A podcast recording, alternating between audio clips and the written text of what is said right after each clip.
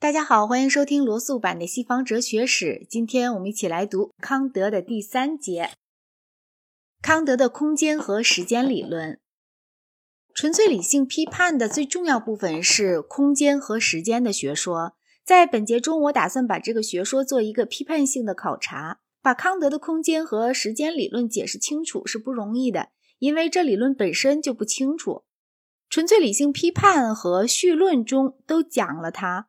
后者的解说比较容易懂，但是不如批判里的解说完全。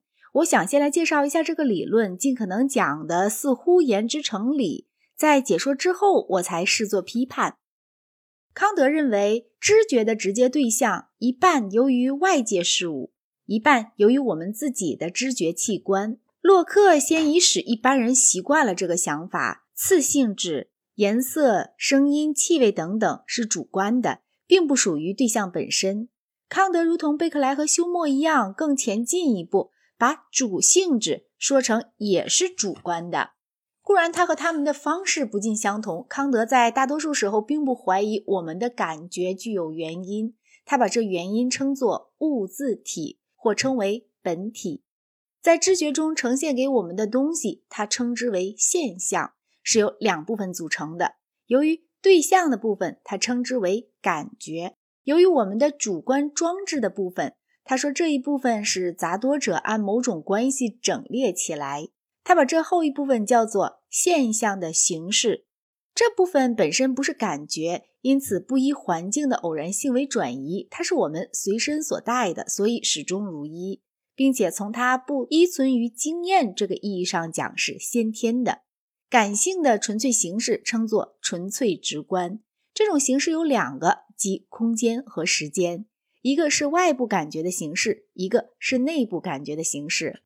为证明空间和时间是先天的形式，康德持有两类论点：一类是形而上学的论点，另一类是认识论的论点，即他所谓的先验的论点。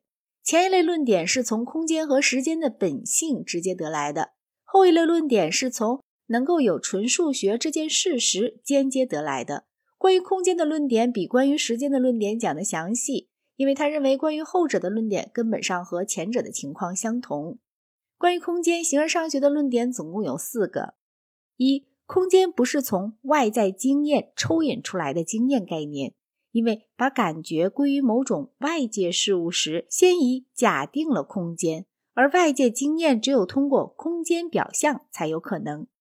二，空间是一种先天的必然的表象，此表象是一切外界知觉的基础。因为我们虽然能想象空间里没有东西，却不能想象没有空间。三，空间不是关于一般事物关系的推论的概念或一般概念，因为空间只有一个。我们所说的诸空间是它的各个部分，不是它的一些实例。四，空间被表象为无限。而以定的量，其自身包含着空间的所有各部分。这种关系跟概念同其各实例的关系不同，因此空间不是概念，而是一个直观。关于空间的先验论点是从几何学来的。康德认为欧几里得几何虽然是综合的，也就是说仅由逻辑推演不出来，却是先天认识到的。他以为几何学上的证明依赖图形，例如我们能够看出。设有两条彼此成直角的相交直线，通过其交点只能做一条与该二直线都成直角的直线。